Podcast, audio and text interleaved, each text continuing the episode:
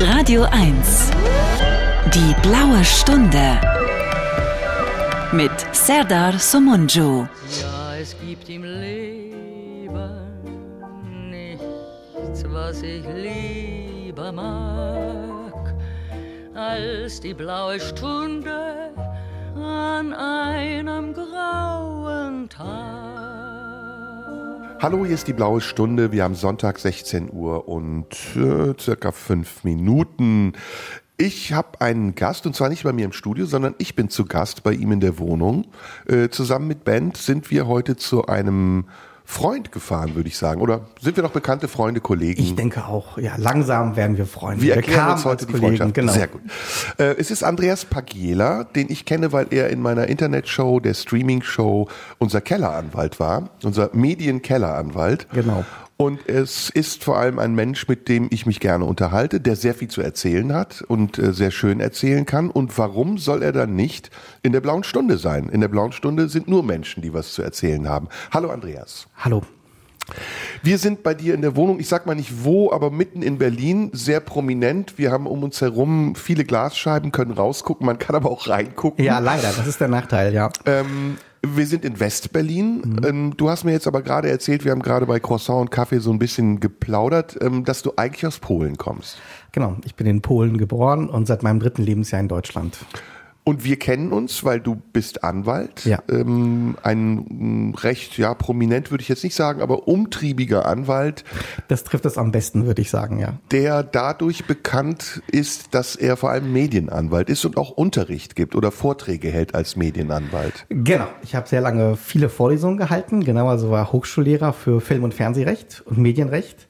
Und was ich jetzt mache, ist ja hauptsächlich ja Datenschutzrecht, Medienrecht, Wirtschaftsrecht. Das überschneidet sich so ein bisschen. Ne? Das ist ein super Stichwort, weil wir sind ja hier im Radio und ähm, wir haben viele Berührungen zu Leuten, die aus der Fernsehwelt kommen und es gibt viele Fragen, denke ich, die wir auch heute in der blauen Stunde besprechen können. Aber reden wir erstmal ein bisschen über dich. Also du bist Anwalt. Ähm, warte, ich kenne mich da nicht ganz gut aus, aber du hast erstes und zweites Staatsexamen. Genau, um Anwalt zu sein, das ist ein formeller Titel, musst du zwei Staatsexamen ablegen und dann hast du die Befähigung zum Richteramt. Okay.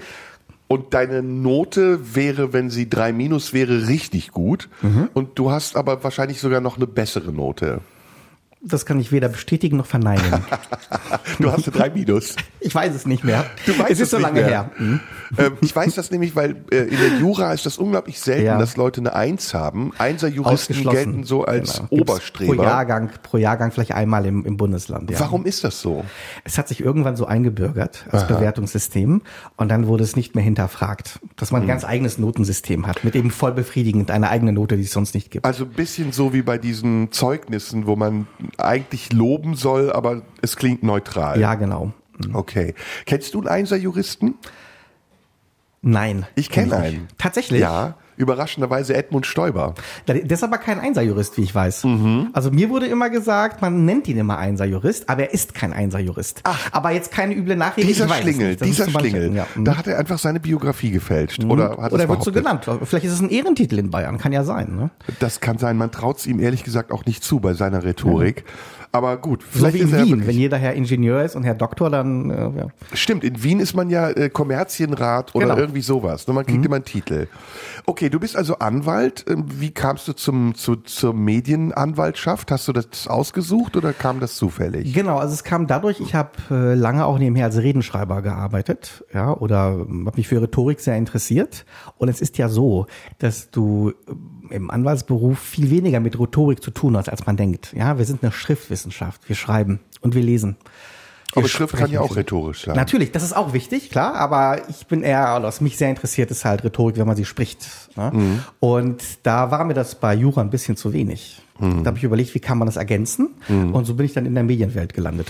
Ja, du hast recht. Ich finde das auch, dass Anwälte eigentlich Leute sind, die einem gute Briefe schreiben und eigentlich eher ja so die Finte im Argumentieren suchen, als wirklich jetzt auf Grundlage von, von Gesetzen zu argumentieren oder zu handeln, oder? Korrekt. Das liegt aber auch am, am Rechtssystem selber. Weil ja. das ist nämlich biegsam und beugsam. Ja, und ich würde mal ganz anders sagen, es hängt oft an anderen Faktoren, ob man Mhm. einen Prozess gewinnt oder nicht, als am Gesetz oder an anderen Dingen, als man denkt. Würdest du als Anwalt sagen, jeder Prozess kann gewonnen, aber auch verloren werden? Nein, es kann jeder verloren werden, aber nicht jeder gewonnen. Ah, okay. Ganz wichtig. Ah, okay. Also es ist tatsächlich, irgendwann kommt eine Grenze. Da hilft auch das Argumentieren nicht mehr. Genau, ganz häufig sogar. Ganz häufig sogar. Also Mandanten wünschen sich das oft, dass man jetzt eine tolle Argumentation entfaltet oder jetzt das so hart irgendwas rausholt. Oder niederschlagende Argumente bringt Genau. und der Richter sagt, da kann ich nichts mehr Genau. sagen. Aber das gibt es in den allermeisten Fällen gar nicht. Ja, in den allermeisten Fällen sind auch Verfahren einfach Sachbearbeitungsvorgänge, ja, wo Fakten präsentiert werden und die kann man schöner machen und besser darstellen und sorgfältiger. Aber letztlich entscheidet das Gericht und die Richterin, der Richter hat einen siebten Sinn dafür, ob das jetzt wirklich ein Argument ist. Aber wie kommt es dann, dass so Leute wie, ähm, hieß er Rossi, so diese Staranwälte, äh, f- fast hoffnungslose Fälle annehmen? Oder bei Kachelmann war es ja auch so, dass der erste Anwalt m, aus Kachelsmann-Sicht nicht so gut ag- argumentiert hat und der zweite dann richtig brutal war und der Prozess dann zu seinen Gunsten ausging. Das kann ich ganz leicht beantworten, weil wir strikt unterscheiden müssen, zwischen Zivilrecht und Strafrecht. Ja. Also Jura ist in eigene Disziplinen eingeteilt. Und ich mache ja Zivilrecht, also nur Zivilrecht, also Ansprüche zwischen Privatpersonen und zwischen Personen und Unternehmen. Ne? Oder im Datenschutzrecht dann halt mit Behörden. Aber im Grunde ist es Zivilrecht in vielen Bereichen. Und das ist was anderes als Strafrecht.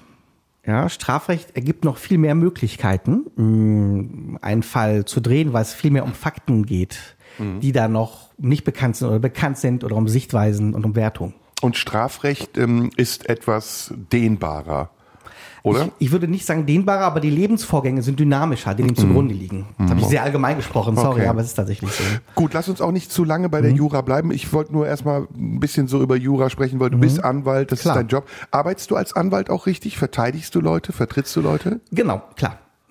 Okay, und dann aber in, äh, ausschließlich im Medienbereich? Nee, mittlerweile hast du gewechselt. Genau, richtig, genau. Also Datenschutzrecht, Wirtschaftsrecht und Medienrecht kann man zusammenfassen. Ja, also ich kümmere mich sozusagen darum, dass bei großen Unternehmen Datenschutzvorgänge richtig bearbeitet werden. Das ist eine eigene Wissenschaft für sich. Mhm. Absolut, Das grenzt absolut, das ja. Medienrecht auch an. Ja, das Ja. wird alles aus dem allgemeinen Persönlichkeitsrecht hier abgeleitet. Ja. Also das hat in sich schon Sinn, dass es verbunden ist. Ne? Wie sehr musst du dich einlesen? Also bei der rasanten Entwicklung, die wir gerade auch durch das Internet haben, durch Vervielfältigungsmöglichkeiten. Ja, immer wieder. Ich würde ich sagen, tatsächlich. Ja, also Recht ist dynamisch und das heißt, du musst auch immer auf dem Laufenden bleiben, was passiert. Gibt's undefinierte Bereiche? Also gibt's grau noch viele Natürlich, Grauzonen? ganz viel. Ja. Ganz viel, weil man muss sich das so vorstellen, ein Gesetz wird ja geschrieben. Und es ist unmöglich, auf alle Lebenssachverhalte zu antworten. Ja. Ja, ähm, vielleicht als ganz gutes Beispiel dazu, als in, in Polen, also die Mauer gefallen ist und, und Polen sozusagen sich nach Westen ausgerichtet hat, da hat man das deutsche GmbH-Gesetz übernommen. Ja, man hat kein eigenes geschrieben. Warum? Weil man sich gesagt hat, zu Recht, in Deutschland haben die das jetzt seit 50 Jahren meinetwegen und haben dort alle Facetten schon durchgespielt, wo es Probleme gibt oder was vergessen wurde, ja, oder was man nicht vorhersehen konnte. Und wenn wir das übernehmen, übernehmen wir ein praxiserprobtes Text, Ja, so, ne? ja. Und das ist aber der Grund, wenn Sachen wie die DSGVO im Datenschutzbereich neu ist sind, das? die DSGVO? Datenschutzgrundverordnung, ja, die uns alle so prägt, die es erst seit einigen Jahren gibt, dann gibt's immer Sachen, die sind noch nicht definiert noch Ja. nicht klar. Wie ist das mit so Mikro- oder mh, sagen wir mal so m, isolierten Gesetzesbereichen, wo Konzerne wie YouTube oder Instagram ihre eigenen Regeln aufstellen? Ist das für dich kompliziert, da einzudringen? Kannst du zum Beispiel Leute verteidigen, die sagen, YouTube hat mich ungerecht behandelt, die haben mich einfach gesperrt, obwohl ich nicht gegen bestehende Datenschutzrechtlinien verstoßen habe? Also sowas ist immer schwierig. Das ist deswegen schwierig, weil ja ein Privat, also ein Konzern, auch YouTube, auch die Großen, sind ja Privatunternehmen. Und damit unterscheiden sie sich erstmal nicht von dir und von mir. Und ich kann nicht dir sagen, verkauf mir dein Auto. Oder lass mich in deiner Wohnung wohnen, sehr da. Das geht nicht. Weil du sagst, das ist meine Wohnung. Privatperson, Privatautonomie. Ich entscheide, mit wem ich einen Vertrag Und hier eintrete. gelten andere Gesetze. Es gelten noch nicht mal Gesetze, es gelten halt deine privaten Regeln. Du Okay. kannst beschließen, wen du reinlässt und hast nur enge Grenzen, wo du beschränkt bist. Antidiskriminierung zum Beispiel. Das sind Sachen, da kann man ansetzen. Könnte, ja. Jetzt ähm, hören wir erstmal Musik und ich werde versuchen, heute nur polnische Musik zu spielen. Weil du kommst ja aus Polen. Ja, mhm. Kennst du polnische Bands? Klar, natürlich. Mhm. Kennst du Lokomotive GT? Ja, ich, glaub- weiß es nicht. Ich kenne nicht. Wir hören ich. mal Lokomotive GT. Ich hoffe, das ist eine polnische Band und keine ungarische. Okay. Ich glaube, es ist eine polnische Band. Polen hat ja eine wahnsinnig ähm, große Musikkultur. Es gibt Jazzfestivals, zum Beispiel in Genau. Danzig. Hast du dich, wie lange hast du in Polen gelebt? Drei Jahre. Ach so, du bist in deinem dritten Lebensjahr Genau, hingekommen. genau. Aber du hast jetzt noch Verbindung dorthin. Richtig. Ich habe viel Familie in Polen und bin relativ häufig drüben. Ja. Okay, weil polnischer Jazz ist nämlich richtig gut. Das ist ein Qualitätsjazz. Wir hören gleich auch nochmal Thomas Stanko. Kennst du den? Hören wir gleich auch rein. Aber jetzt hören wir erstmal Lokomotive GT. Da wird Ben viel zu suchen haben. Und nachher reden wir weiter mit Andreas Pagela, Rechtsanwalt für Medien und äh, Gesprächspartner. Und Datenschutzrecht. Datenschutzrecht.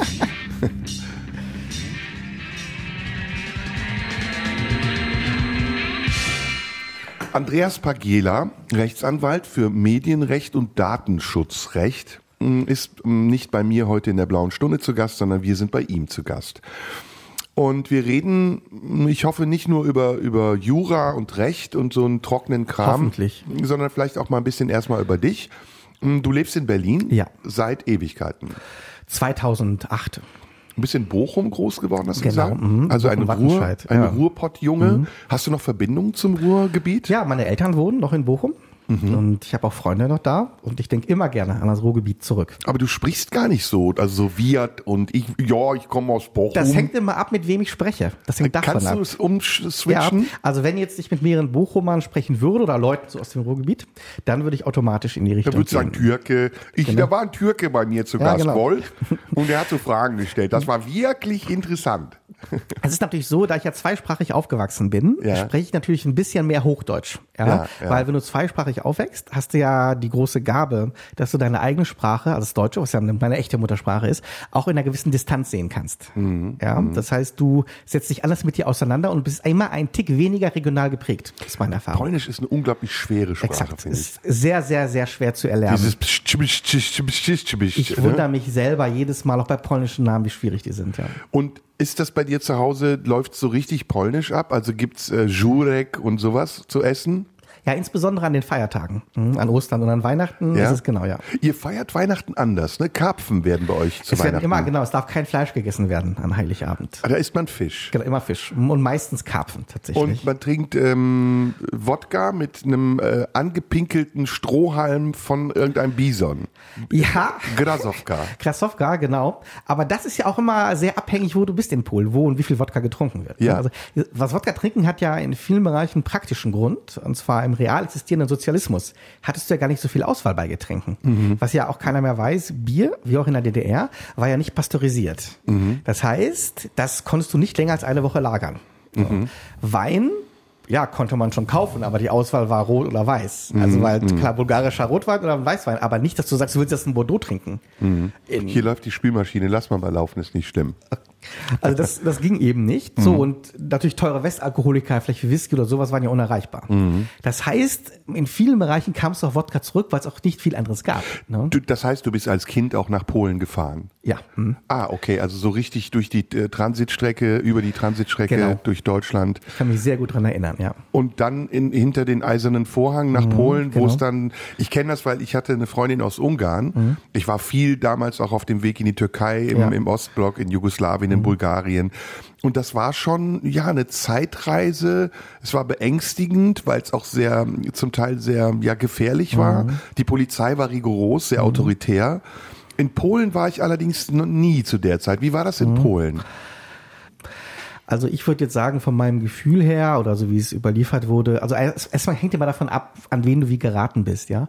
Aber alles in allem war ja das auch das Gefühl von der Obrigkeit in Polen doch ein gemäßigteres. Ja, Das Aber damals, als du groß geworden bist, das war so Anfang der 80er, das war die genau. Solidarność-Zeit, die kam noch, Valenza, äh, da war Jaruzelski nach einem Militärputsch an der Genau. Macht. Und das war so die Zeit der, ja, der, des Geheimdienstes auch, ne? Also, äh, ähm, Popieluszko, der Priester, ist äh, verschleppt worden. Genau.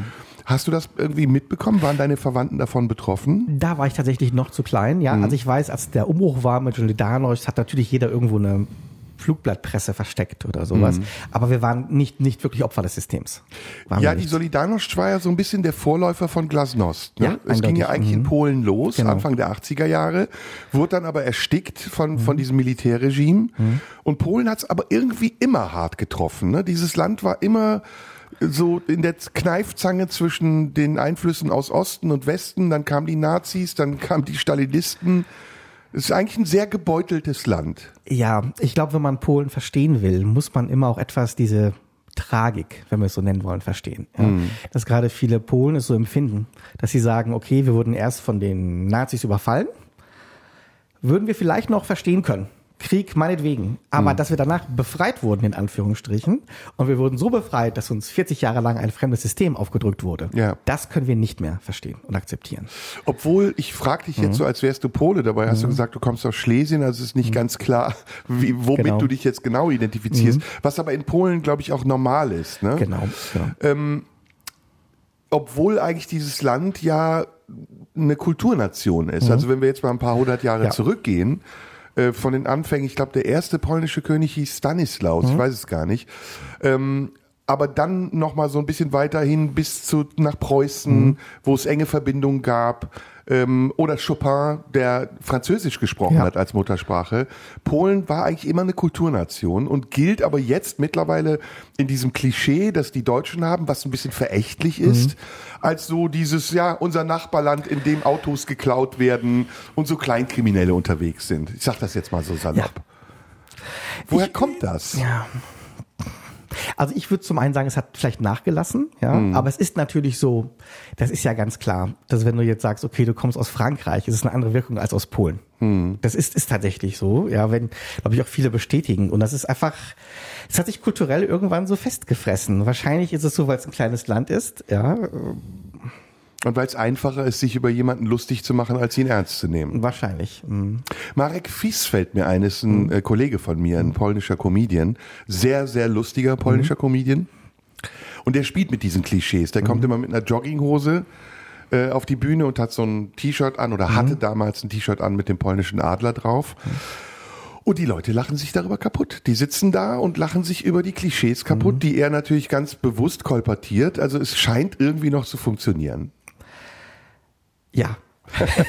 ja, leider. Ärgert ne? das, ja, mich ärgert schon, natürlich. Mich okay. ärgert schon. Ich sag mal so, das ist ja so, irgendwann lebst du natürlich damit. Also schlimm mhm. war es zu der Zeit, als Harald Schmidt, den ich so sehr schätze, ne, ja. hatte ja diese ja. Autofahrerwitze eingeführt eigentlich. Ne? Ja. Und ich verstehe seinen Ansatz und ich verstehe auch vollkommen, dass er ja sagt, jeder hat das Recht, verarscht zu werden. Ja. Größter Respekt, wirklich. Ja. Aber irgendwann ist zu viel. Das Problem war, die Leute haben das, glaube ich, nicht verstanden. Ja. So wie er das gemeint hat, haben es viele nicht verstanden. Und wenn du jedes Mal sagst, ich fahre jetzt nach Polen und du siehst das Gegenüber überlegt und dann sagst du halt irgendwie, ah, da fährst du aber nicht mit dem Auto hin, weil, dann ist es irgendwann anstrengend. Das ja? ist aber eine super Überleitung mhm. zu unserem Thema, nämlich zu deiner Arbeit als Medienanwalt. Ja. Wie ist das heute? Wird heute bewusst mehr missverstanden als noch vor 20 Jahren? Ich würde sagen schon, es ist ja alles aggressiver geworden in der Empfindung, die man natürlich hat. Ja, oder ich sag mal ein Phänomen wie, wie Fake News zum Beispiel, ja, mhm. wäre doch unvorstellbar gewesen. Mhm. Es wäre unvorstellbar gewesen, dass du Sachen behauptest, die nicht stimmen. Vor 20 Jahren, ja, müssen wir drüber nachdenken. Wir müssen aber auch wieder Musik hören. Mhm. Ähm, hören wir Thomas Stanko. Das ist okay. ein polnischer ähm, ähm, Trompeter. Da bin ich bescheuert. Und ähm, sehr bekannt, sehr berühmt. Mhm. Hat mal bei Miles Davis auch gespielt. Und ja, da haben wir jetzt einfach ein bisschen rein. Gleich gehen wir aber mhm. weiter in diesem Thema. Das ist nämlich sehr spannend. Bei mir ist heute zu Gast Andreas Pagela, Medienanwalt und Anwalt für boah, Datenschutzrecht. So.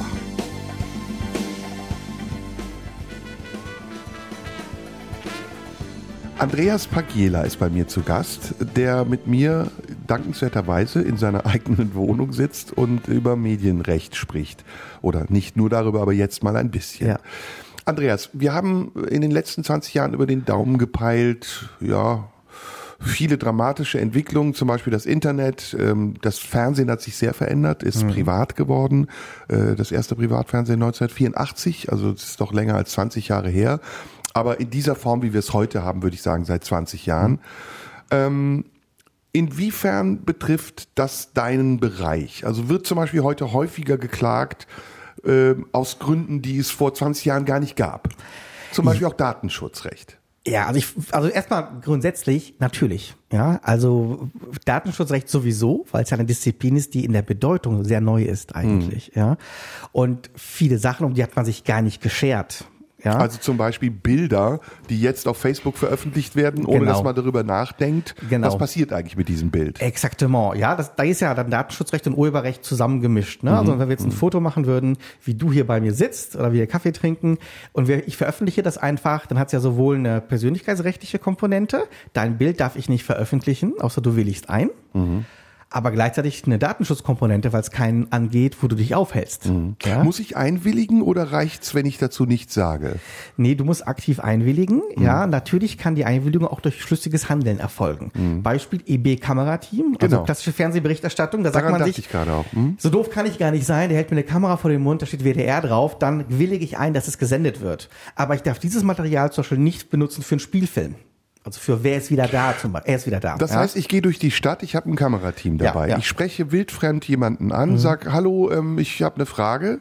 Der antwortet, in dem Moment will ich der ein. Was ist mit der Person, die hinter ihm entlang geht und zu sehen ist? Ja, dann würde man sich sagen, ist diese Person erkennbar in diesem Bild oder ist sie nur Beiwerk? Ja. Ist sie erkennbar, identifizierbar? Müsste ich die Person auch fragen. Okay, die Person könnte theoretisch sich bei mir melden und sagen, ich habe gesehen, ich bin da im Bild, nehmen Genau. Sie mich raus, ich Genau. möchte das nicht. Ähm, wie macht das, das ist ein unglaublich umfangreiches äh, Mhm. Gebiet, deswegen muss ich mich ordnen. Wie macht das die Bildzeitung? Mhm. Es stürzt ein Flugzeug ab, sie recherchiert, wer saß in dem Flugzeug und am nächsten Tag erscheinen die Bilder der Toten auf der Titelseite. Ist das nicht, äh, also es ist ein Verbrechen erstmal, ein moralisches, aber ist das nicht ein Bruch mit, mit geltendem Recht? Also ich darf Bilder ja zum einen benutzen in dem Moment, wenn sie für das Ziel der Berichterstattung verwendet werden. Ja, also wenn die Bilder im Zusammenhang mit einem Ereignis von allgemeinem Interesse geschehen. Aha, Ja. okay. So, das heißt, Angela Merkel und Barack Obama meinetwegen stehen vor dem Brandenburger Tor. Wenn ich dann dahinter vorbeigehe, kann ich mich nicht dagegen wehren. Weil dann sagt man, das ist von Allgemeininteresse, der Vorgang dort ist so wichtig, dass ich dem nicht widersprechen kann. Außer, da gibt es wieder Regelausnahmen, die würden sagen, ich habe ein eigenes berechtigtes Interesse. Zum Beispiel, ich bin an dem Tag krankgeschrieben gewesen. Ja? Oder die Frau, die ich dabei habe, ist gar nicht meine Ehefrau zum Beispiel. Genau, ja? das gibt's die oft mit bei ist, so ja. Genau. Warm-ups in Fernsehstudios, dass man sagt, wenn Sie mit Ihrer Geliebten da sind, setzen Sie sich bitte auseinander, weil Genau. jetzt verlieren Sie Ihr Recht am Bild. Genau, und das, Mhm. das ist genau, weil das ist genau die juristische Antwort auf diese Regelausnahme, die dann eben sagt, wenn es sowas gibt, da darf ich es nicht zeigen. Ja, Mhm. also eben, ich darf jetzt sagen, okay, es ist ein Autounfall und ich zeige mich als Beteiligten, der da steht, so, Mhm.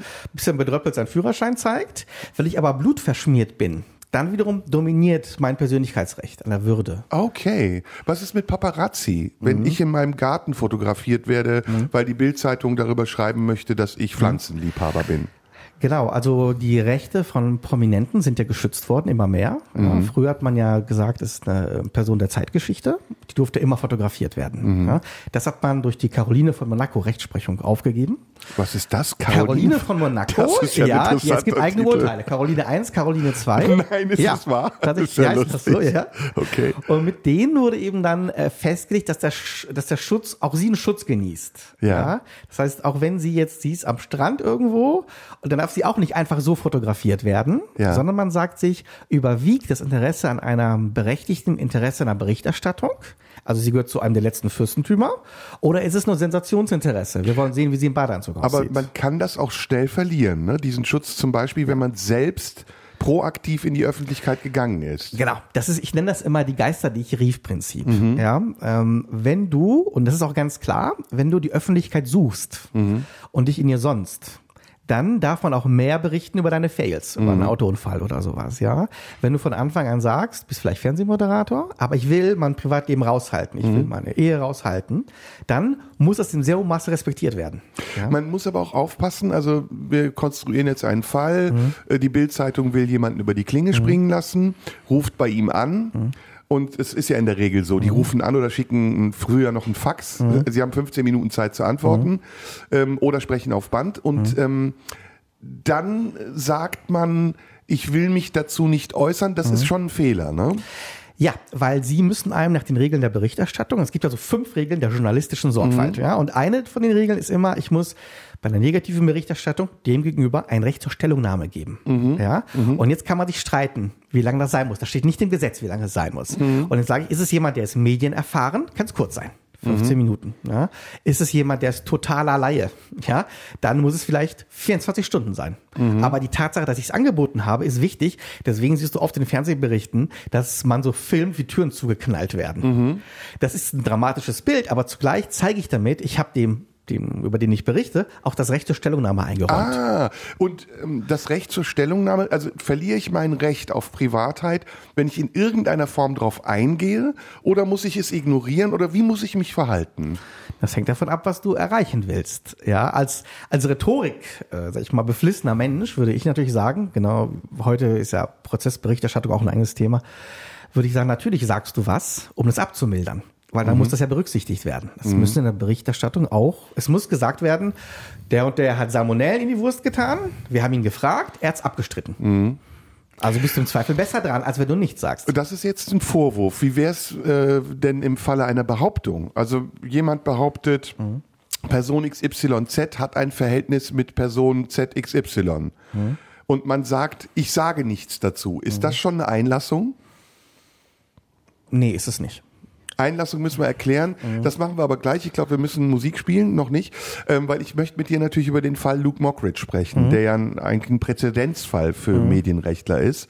Ähm, da hat ja Luke aus meiner Sicht den Fehler gemacht, sich einzulassen. Also er hat sich geäußert in der Öffentlichkeit über einen Vorwurf und damit aber eine Tür geöffnet für die Folgeberichterstattung. Dann erschien ja ein Bericht im Spiegel über 13 Seiten, der Fall Luke Mockridge, der ohne diese Einlassung so nicht möglich gewesen wäre. Habe ich recht oder ist das zu oberflächlich? Ja, tatsächlich. Erklär mal, geh mal ins Detail. Ich kenne den Fall leider nicht. so, du kennst den Fall gar nicht. Ich kenne den Fall. Äh, Ich muss ehrlicherweise sagen, ich bin voreingenommen, weil ich seinen Vater persönlich kenne. Ach ja. so, Und ich okay. habe für seinen Vater gearbeitet, als Autor. Nicht als Anwalt, das ich Okay. natürlich nicht erzählen, aber als Autor. Und deswegen, ich schätze Bill Mockridge halt sehr. Ja. Und ich kann jetzt persönlich nichts dazu sagen. Ach so, ich wollte jetzt auch gar nicht, dass du, dass du, du, Partei ich, nimmst. du wusstest es nicht, so. du wusstest es ja nicht. Nee, ich, weiß, wollte gar ja, nicht, dass du Partei ergreifst, sondern ich wollte Okay. es wirklich ganz allgemein besprechen. Also da ist eine Person, die macht einer anderen Person einen Vorwurf. Mhm. Es gibt weder einen Gerichtsprozess noch ein Urteil, noch Mhm. hat der Staatsanwaltschaft ermittelt, die Staatsanwaltschaft ermittelt und diese Person wehrt sich dagegen und sagt, hey, das ist alles falsch. Ist das in dem Moment schon ein rechtlicher Fehler? Nee, ist es nicht. Nee, ist es nicht. Die Tatsache, dass ich das abstreite, ist es nicht. Es ist kein, also die Einlassung heißt ja normalerweise im Strafverfahren, dass ich sage, ein Teil der Vorwürfe ist wahr. Also waren sie tatsächlich in dieser Disco. Was ist, was ist Einlassung? Einlassung bedeutet, ich ähm, bestätige einen, einen Teil oder Ja. ich bestätige einen, einen, eine Tatsache, noch nicht mal einen Vorwurf. Auch indirekt, dadurch, dass ich überhaupt erst drüber spreche und nicht Nee. widerspreche. Nee, nee, nicht. Nee, nee, nee. Das, die Tatsache, dass ich nur spreche, ist keine Einlassung. Das ist keine Einlassung. Okay. okay. Eine Einlassung, wenn du jetzt halt sagen würdest, du warst in der Disco, hast und das das gemacht an dem Abend. Also ich habe teilweise bestätigt, Und wenn ich dann sage, ja, in der Disco war ich, das ist eine Einlassung. Okay, dann habe ich es verstanden. Okay, Mhm. wir müssen schon wieder Musik spielen. Meine Güte, es ist so spannend. Ähm, wir wollen bei polnischer Musik bleiben. Oh, jetzt wird's schwer. Jetzt hört mein. Kennst du polnische Musik? Ja, aber ich bin großer Fan der polnischen Musik eben aus den 70er und 80er Jahren. Hören wir gerne. Sag mal was. Dann natürlich äh, Czerwone Gitarre. Ładne oczy masz. Schöne Augen hast du. Oh, sehr gut. Und ich habe danach auch noch eine Idee, was wir noch hören können. Andreas Bagela ist bei mir zu Gast. Ich bin bei ihm zu Gast in der Blauen Stunde. Ich finde, wir haben ein sehr spannendes Gespräch und leider viel zu wenig Zeit. Und deswegen halte ich jetzt die Schnauze. Wir hören Musik und gleich geht's weiter.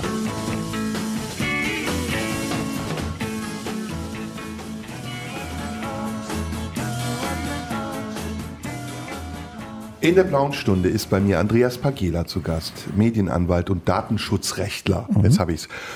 Ähm, bleiben wir direkt beim Thema, weil ich finde, das ist ein sehr weites Feld und da können wir jetzt noch ein bisschen mehr drüber sprechen.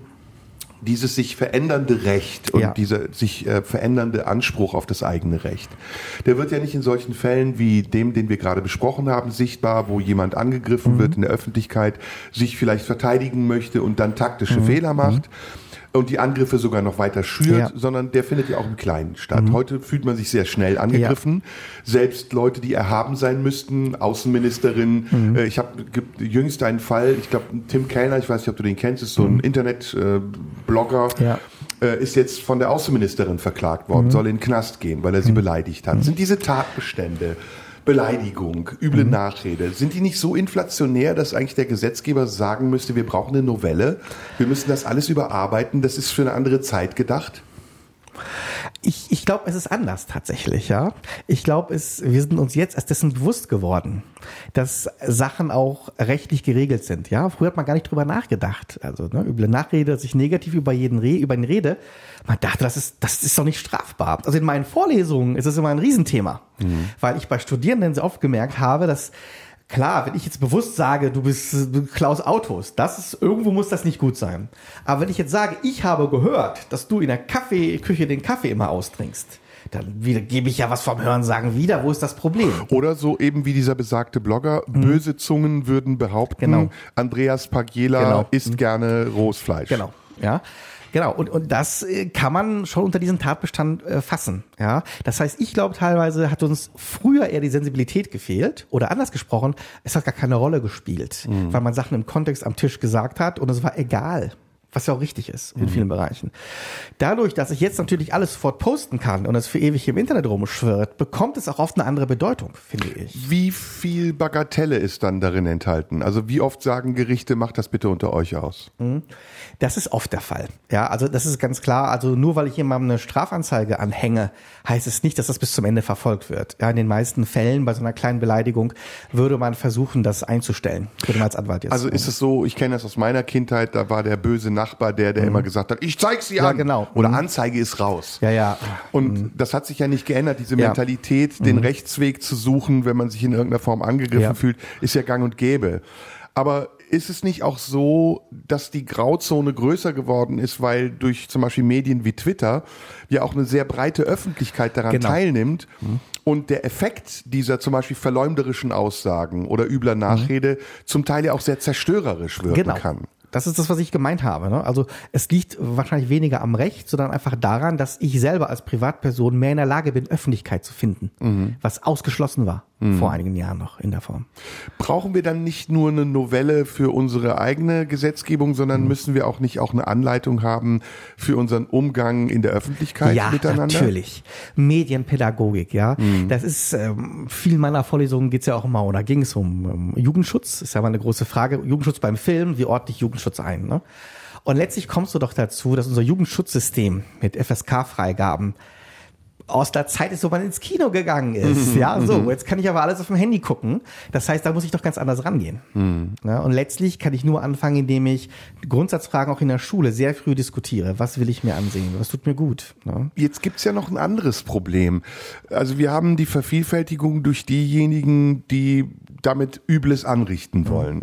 Aber wir haben natürlich auch das Problem, dass wenn einmal etwas ins Netz gelangt, mhm. es so schnell nicht mehr rauszuziehen ist. Also wir hatten mhm. zum Beispiel gerade vor zwei Wochen ähm, hat ein ähm, Chatbot oder eine künstliche Intelligenz mhm. einen Song gemacht aus zwei unterschiedlichen Künstlern, nämlich Drake und Weekend, mhm. obwohl die damit nicht einverstanden ja. waren. Und dieser Song ist innerhalb kürzester Zeit, ich glaube, 800.000 Mal mhm. runtergeladen worden. Mhm.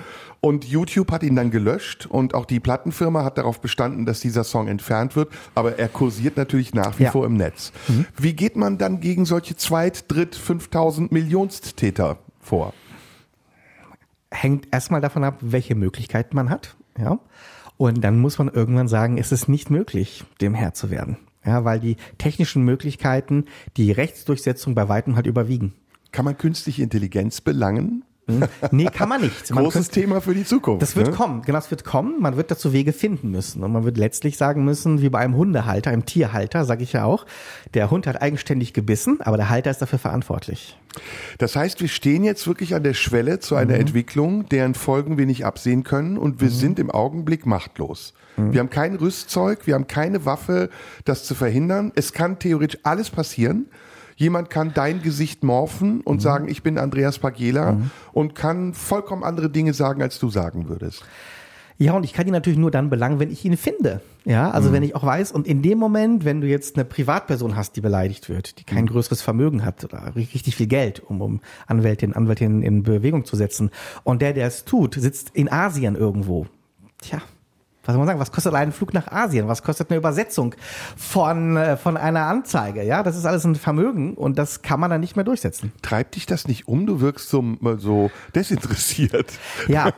oh, vielen Dank. Also nicht am Gespräch, aber Ja, ich weiß. ich dachte, das würde jetzt bei dir so eine Leidenschaft entfachen und würde sagen, das ist das Thema der nächsten 100 Jahre. Aber du wirkst also desinteressiert, gelassen. Gelassen. Sage ich mal positiv. Ja, also ich glaube natürlich, dass du als Anwalt, als Anwältin als allererstes lernst, mit Ungerechtigkeit umzugehen. Das ist, glaube ich, ein Punkt, ja. ja? ja. Ein Beispiel, was jedem Anfänger Also verteidigst passiert. Mhm. den Mörder, aber wenn er in den Knast geht, ist das Ding für dich auch durch. Ja, natürlich. Und das wär, du wärst kein guter Strafverteidiger, ich bin ja keiner, ne, wenn du das anders sehen würdest. Weil deine Aufgabe in dem Moment in dem Strafprozess, ich habe meine Doktorarbeit darüber geschrieben, also um, faire Gerichtsverfahren, ne, ist es nicht zu philosophieren, ob der jetzt schuld ist. Und auch nicht empathisch zu sein. Überhaupt nicht. Deine Aufgabe ist es, als Organ der Rechtspflege, ganz ernst gemeint, für diese Person das Maximum rauszuholen. In der Praxis äh, ist das Problem, was du aufgeworfen hast, die häufigste Frage, die mir gestellt wird, aber auch die am leichtesten zu beantwortende.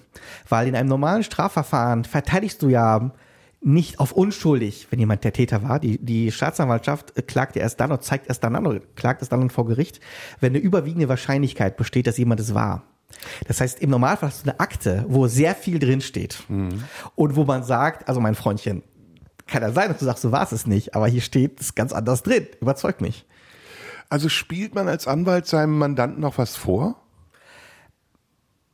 Nee, man, man sagt ihm die Wahrheit, man ist viel ehrlicher als andere zu ihm. Man versucht, Ja, aber der Mandant sitzt ja bei dir und regt sich schrecklich auf. Sagt, da ist mir Unrecht geschehen. Und du sagst in dem Moment, bist du da so sachlich neutral, dass du sagst, du, es interessiert mich nicht, ob es Unrecht ist. Wenn wir Recht kriegen, ist es Recht. Wenn nicht, dann bleibt es Unrecht. Nee, ja, ich mach's so.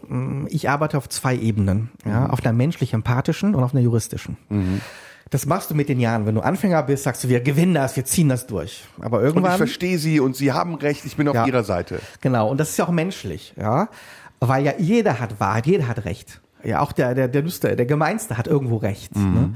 Aber mh, dann siehst du, dass die Leute sehr unzufrieden sind, weil du ihnen das Recht nicht geben kannst. Und deswegen sage ich eben ganz oft, schauen Sie mal, ich verstehe es total, ja, dass Sie hier beleidigt wurden oder Ihr Nachbar hat was Falsches gesagt oder was auch immer.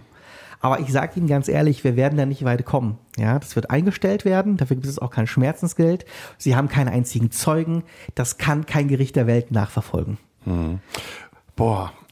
Ja. Ich muss jetzt erstmal mit dieser Desillusionierung klarkommen. Ich weiß. Ich dachte mir mal, leid. Mhm. die Anwälte sind mein bester Freund. Ähm, wir müssen Musik hören und wir haben eben über Chopin gesprochen und von dem hören wir jetzt was. Irgendeine Nocturne wird's wird's schon richten. Mhm. Und dann haben wir gleich wieder bessere Laune. Andreas Pagela ist bei mir zu Gast, Medienanwalt und Datenschutzrechtler und Freund neuerdings. Immer schon ein bisschen, Mhm. jetzt immer mehr. Und gleich reden wir weiter.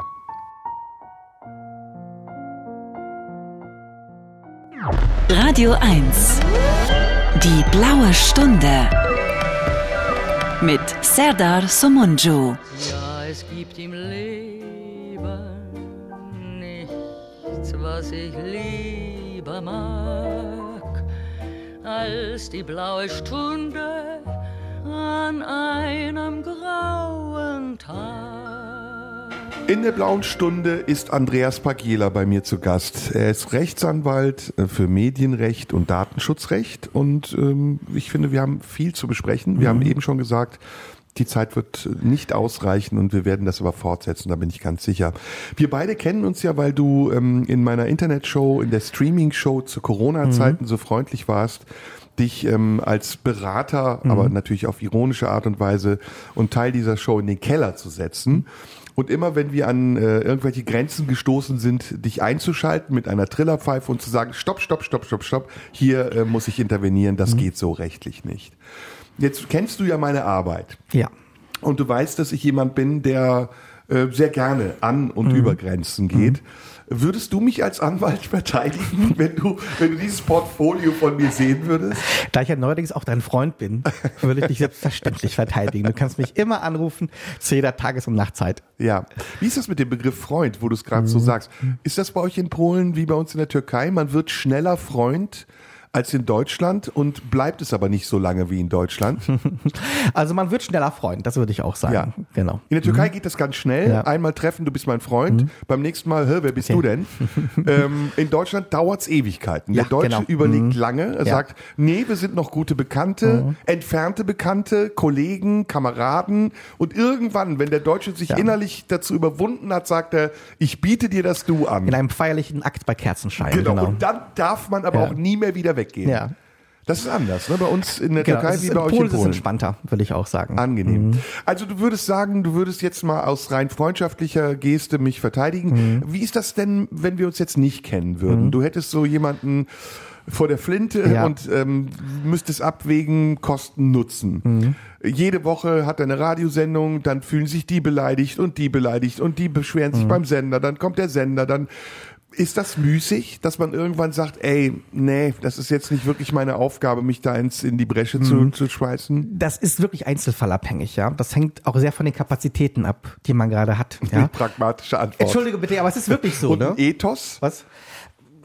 Also natürlich, es ist so, wenn du denkst, du kannst diese Person nicht leiden und nicht vertreten, ja, dann wirst du diesen Fall auch nicht übernehmen. Wenn es ein Mini-Fall ist, ein Verkehrsunfall, ist es egal. Ist Ja, mit klar, Ethos meine ich aber, wenn es dir wirklich, wenn es dich umtreibt und darum geht, dass du sagst, das ist Teil unserer Meinungsfreiheit, Kunstfreiheit, Mhm. Satirefreiheit, ich möchte da ein Exempel statuieren. Das würde man immer machen.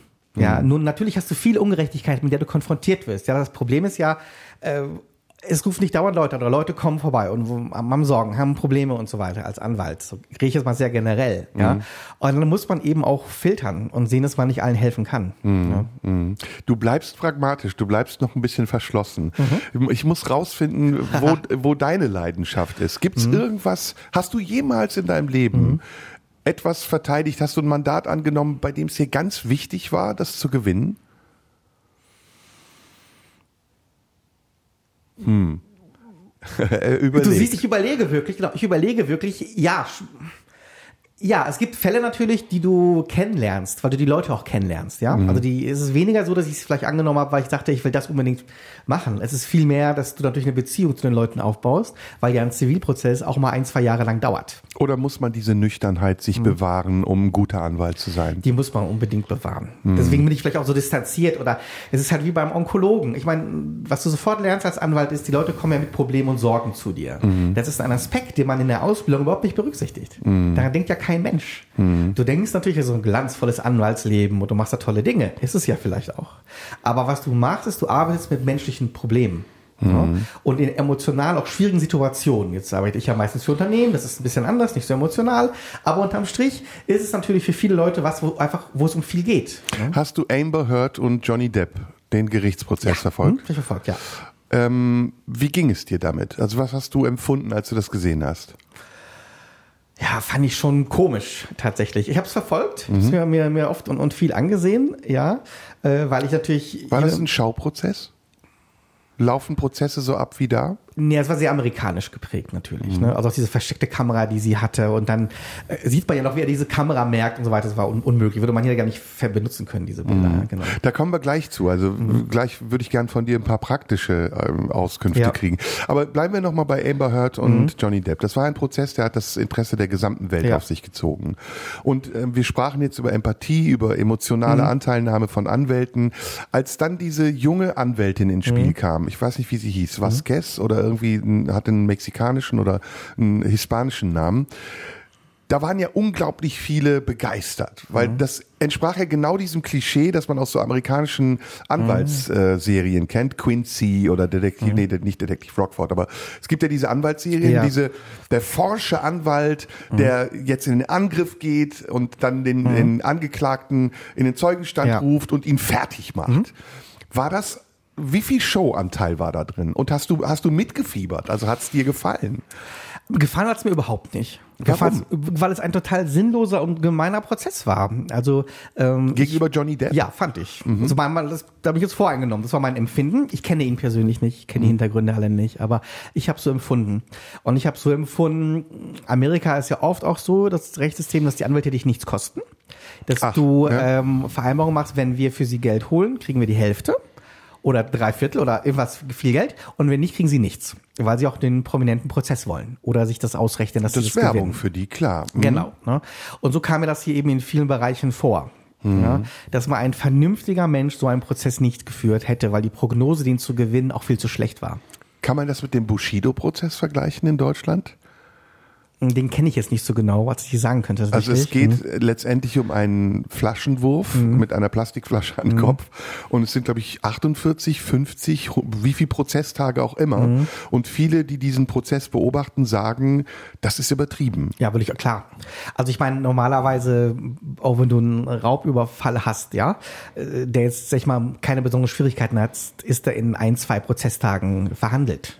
Deswegen weiß ich jetzt nicht, warum man da 48 Tage oder länger als einen Tag noch verhandeln will. Normalerweise mh, Körperverletzung, Sachbeschädigungssache, einfacher Vorgang, ist ja eine Sache von ein, zwei Stunden. Gib uns mal so einen Einblick in diese Gerichtsrealität. Wir normale Bürger denken ja, Gericht ist so wie im Fernsehen.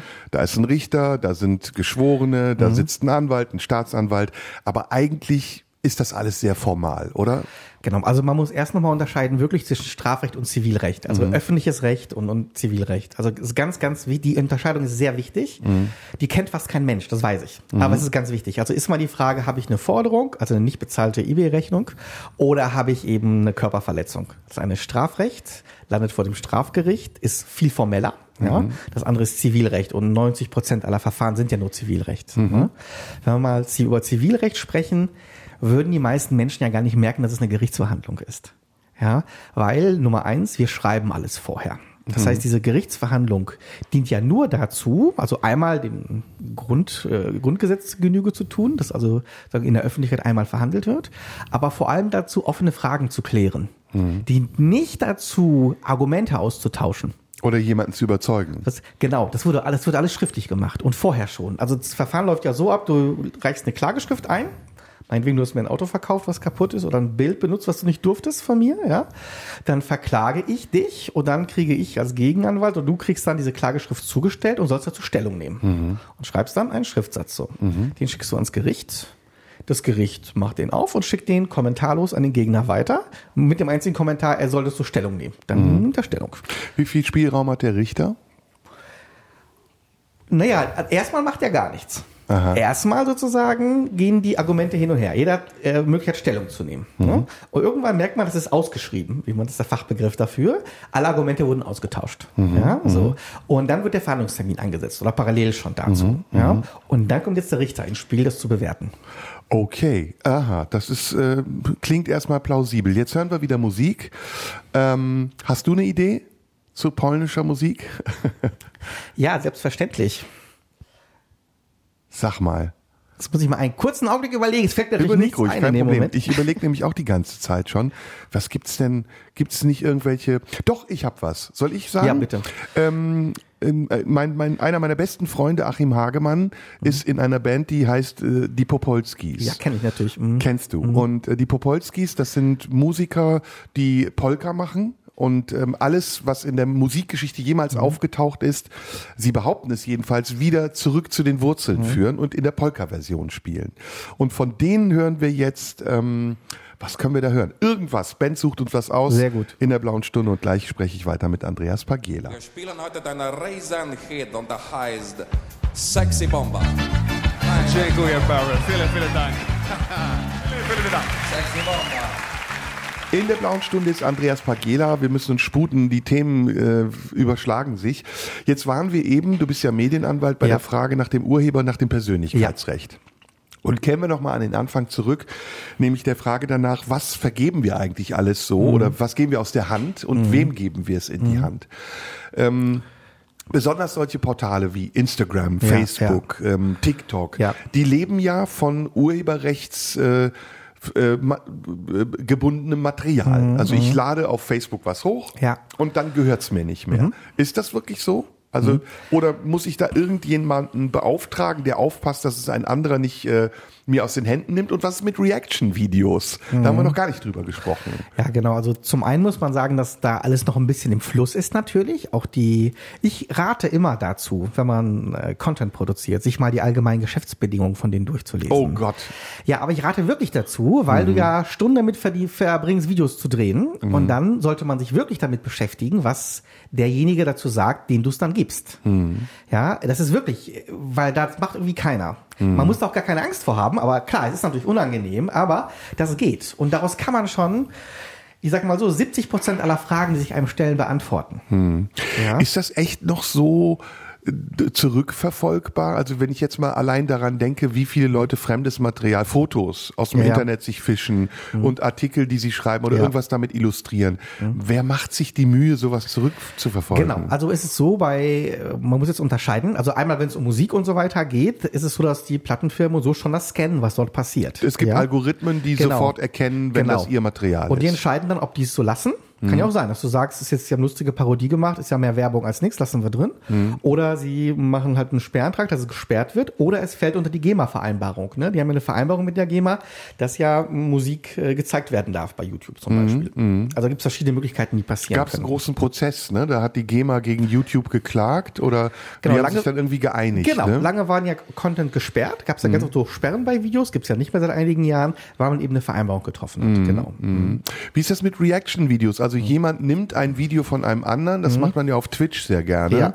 und kommentiert das. Man Genau. sieht das Originalvideo entweder unten rechts in einem kleinen Fenster oder sieht Ausschnitte davon. Mhm. Genau. Also das wäre ein typischer Fall des Kommentarrechts, des Zitatrechts, sorry. Also Mhm. das die einzige Möglichkeit, wo ich ja im Urheberrecht fremdes Material verwenden darf, ist ja eigentlich nur das Zitatrecht. Ja? Kann ich das dann nicht als Zitat tarnen, wenn ich einfach solche Bilder Genau, zeige? aber, aber äh, das ist nur dann als Zitat, also rechtlich belastbar, wenn der Text, den ich produziere oder darüber erzähle, in einem Verhältnis zu diesem zitierten Material steht. Ja, gut, ist ja kein Problem. Ja, aber das ist wichtig. Also ich darf jetzt zum Beispiel nicht sagen, ich spiele den gesamten David Bowie-Song und sage am Anfang nur, ja, David Bowie hat, äh, hat äh, das Klavier sehr gut eingesetzt in seinen Songs. Sondern ich muss dann schon eher sagen, um das zu beweisen, reicht ein Snippet von 10 Sekunden oder sowas. Okay, aber ich könnte jetzt zum Beispiel, sagen wir mal, RTL Dschungelcamp, Mhm. äh, lass das laufen und man sieht mich unten rechts und ich kommentiere das live. Also das würde nicht gehen, wenn du es über die, weil es wäre eine Signalübernahme letztlich und du Ah. würdest dann die gesamte Sendung nehmen. Wenn es live wäre. Dann, aber auch wenn es nicht live wäre, weil man dann, dann würdest du dieses Zitatrecht sozusagen missbrauchen, um diesen Kon dann steht dieser Content trotzdem im Vordergrund, Mhm. weil der unvoreingenommene Zuschauer, die unvoreingenommene Zuschauerin würde immer noch sehen, dass diese Sendung zu 90 Prozent aus dem Dschungelcamp besteht. Und wie sehr kann man sich als Produzent solcher Schnipsel dann darauf berufen, dass man sagt, Dummheit schützt vor Strafe nicht? Gar nicht. Oder Gar nicht. Gibt's nicht, den äh, Grundsatz. nee, man beruft sich ja nicht darauf, man sagt, ich bin dumm, ich wusste es nicht und trotzdem gibt's eine Strafe. Genau, also Unwissen schützt vor Strafe nicht. Das ist ein Grundsatz. Ja, und der wird immer durchgezogen. Mhm. Auch zu Recht. Ich glaube, das stimmt auch, dass es den gibt, tatsächlich. Ja. Wow, ähm, dann müsste dein Geschäft ja eigentlich boomen. ja. Äh, boomt es? Das Recht boomt immer, würde ich sagen. Mhm. Das Recht an sich, aber dieses Medienrecht, ist das mehr geworden? Äh, ja, es ist mehr geworden, natürlich. Das heißt, du sitzt da auf einer Goldader. Was? Nein, das würde ich so nicht bezeichnen. man, die Anwälte verdienen anders, als man sich das so vorstellt. Naja, ja? aber Anwälte sind sehr gefragt und mittlerweile ist ja auch die Art und Weise, wie Anwälte sich äh, geben, anders als noch vielleicht vor 20, 30 Ja, Jahren. Die ja, können sich leisten, auch Leute abzulehnen. Ist das ist das für dich moralisch vertretbar? Leute abzulehnen. Ja, überhaupt so Nutznießer einer Entwicklung zu sein, ja, überhaupt Nutznießer einer Entwicklung auf jeden zu sein. Fall. Auf jeden Fall. Wir helfen ja Leuten. Kann ich jetzt suffisant sagen? Du hast so ein Schau, wie schön. Ja. Grinsen dabei gehabt. Ja, wie ein, ein Dealer sozusagen, der gegen die, Zugserscheinung Heroin verkauft. Ja, genau. ja. Nee, äh, das ist doch immer so, dass du Nutznießer von irgendwas bist. Eisdielen sind Nutznießer vom Sommer. Ja, böse formuliert. Vielleicht ist Ja es hier was aber anderes, ich- aber ich habe damit kein Problem, weil wir antworten auf gesellschaftliche Realitäten. Ja? Ich, ich meine das auch nicht, dass du da deinen Job machst und den sicher sehr gut machst. Das ist ja alles sehr redlich. Aber es kostet Geld. Und wenn jemand keine Prozesskostenbeihilfe bekommt, Ja. äh, wenn er auch keine Advokat oder sonst einen Scheiß hat oder eine Rechtsschutzversicherung, dann legt er schnell mal ein paar Tausende Ja. auf den Tisch, damit du dich in Bewegung setzt. Ja, Aber das Problem ist ja, diese Sachen sind halt auch einfach aufwendig. Die, die Zeit rieselt nur so äh, durch die Finger bei. Ist es wirklich aufwendig, einen Brief zu schreiben, der dann 5000 Euro kostet? Es ist dann aufwendig, wenn auf diesen Brief geantwortet wird, ja, ob man sich reindenken muss. Also äh, das juristische Bezahlsystem, Honorarsystem funktioniert Die ja nach Brago. genau nach der Brago genau und die lebt ja von dem Grundsatz, dass du sagst, ähm, wir definieren ein Streitwert. Genau. Und abhängig vom Streitwert zahlst du den Anwalt, egal wie viele Schreiben der macht. Genau, aber steht das in einem Verhältnis? Also wenn wir jetzt sagen wir mal einen großen Prozess haben, der über Millionen geht. Es steht deswegen in einem Verhältnis, weil es das System basiert auf Quersubventionierung. Das heißt, kleine Fälle zahlen vielleicht manchmal ähm, zu viel, ja. Dafür zahlen dann andere Fälle weniger. Jetzt habe ich dich, jetzt habe Ja? ich dich, mein Lieber. Ne? Jetzt sehe ich deine sehr. Augen glühen. Ja, aber das Thema wird oft diskutiert. Ja, natürlich. genau, ich merke es. Ja, ja, genau. Ich Ne? merke es. Warum seid ihr Anwälte so Halsabschneider, ist wahrscheinlich dann der Subtext. Genau, Ne? ja. Aber auch, weil man sich, glaube ich, nicht vorstellt, dass es tatsächlich dauert und Arbeit ist. Genau. Ja, also, Also man redet sich selber ein, dass man arbeitet, Was? um dann dementsprechend viel Geld verlangen zu können. man bestätigt sich die Wahrheit, so, so würde ich sagen. Steht, genau. Ja, aber trotzdem, also ich muss noch mal dabei bleiben. Also Gerne. Mhm. bei der Fülle der, der Fälle, die wir haben, und die meisten davon, Ja. haben wir jetzt gesagt, sind ja eher Bagatellen. Ja. Ähm, Wäre es dann nicht einfacher zu sagen, komm, ey, wir machen jetzt mal eine Gesetzgebung, die das klärt, ohne dass Leute zum Anwalt gehen müssen, Mhm. sondern da gibt's Richtlinien und wenn man sich nicht so wie Schwarzfahren oder es gibt ja auch anderswo Richtlinien, die einfach greifen. Das gibt's ja natürlich. Ne? Also es gibt natürlich Grundsätze, wie Gerichte entscheiden, wie hoch Bußgelder oder, oder Schmerzensgelder sind bei Beleidigungen oder Mhm. sowas. Ja, das heißt, das gibt es alles ja im Prinzip. Ne? Nur das Problem ist oder das Schwierige ist, wenn du jetzt Opfer bist, Geschädigter bist, du musst natürlich nachweisen, dass der andere es getan hat. Dafür brauchst du Beweise. Wenn der sich dagegen wehrt, was er ja darf, dann wird verhandelt und dann muss man sich Zeugen anhören und dann wird auch ein kleiner Fall super aufwendig. Warum werden Anwälte so oft Politiker? Hm? Und warum sind Politiker so oft Anwälte? Ich glaube, es hängt zum einen damit zusammen, dass man natürlich eine Wissenschaft studiert hat, die eben viel mit so Verarbeitungsvorgängen zu tun hat. Ja, also man Mit sagt Rhetorik und Argumentation. Genau, genau. Mhm. Und aber mit Verwaltung vor allem. Also viele sagen ja immer, ein Politiker, so ein Minister, ja, eine Ministerin sollte vom Fach kommen. Ja, Äh, das ist ja falsch und richtig zugleich. Natürlich hast du Fachkompetenz, aber du musst ja ein Ministerium leiten und das ist eine Behörde. Und dazu brauchst du Verwaltungskompetenz. Du musst wissen, wie wie Behörden funktionieren, wie Aktenvorgänge funktionieren, wie Fristen notiert werden, ja, wie auch man was machen kann, wie mit, mit Rechtsgrundlagen umgeht. Und ich glaube, das ist einer der Gründe. Bist du politisch? Was? Könntest Nee. du Politiker sein? Ich könnte es nicht sein. Aus einem ganz einfachen Grund. Kann ich auch sofort sagen, warum? Weil du als Politiker in der Lage sein musst, mehr dich in einer Partei zu behaupten, Bündnisse zu schmieden zum Beispiel. Ja, das ist noch ein wichtiger Teil dieser politischen Tätigkeit. Das würde mich nicht interessieren. Das heißt, wenn es keine Partei geben würde und keine Raison, würdest du aber in die Politik gehen oder würdest Politik machen? wenn es niemanden gäbe, der es macht, würde ich selbstverständlich machen. Ja. Hast du zu den aktuellen Ereignissen, eine, du hast eine Meinung, eine, die du äußern würdest? Okay, welche Ereignisse meinst du denn? Das müssten wir fragen. Ne? Das machen wir nach der Musik. Okay. Ich habe konkrete Ereignisse im Kopf. Ähm, du bist dran. Du hast lange genug überlegen können. Was hören wir jetzt? Wir hören ähm, elektrische Gitarre. Die Titel sind immer super. nicht mal die elektrischen Gitarren, genau. Und von dem hören wir Gorve Lenina, die Köpfe von Lenin. Oh, sehr gut. Dann sind wir nämlich direkt beim Thema, über das ich gleich mit dir sprechen will. Andreas Pagela ist bei mir in der blauen Stunde. Er ist Medienanwalt und Datenschutzrechtler, beides in einem. Und wir sprechen nach der Musik weiter. Elektryczni Gitaria? Elektrische Gitarre, genau. Elektryczni Gitarre. Już miałem stać i podejść do klawiszy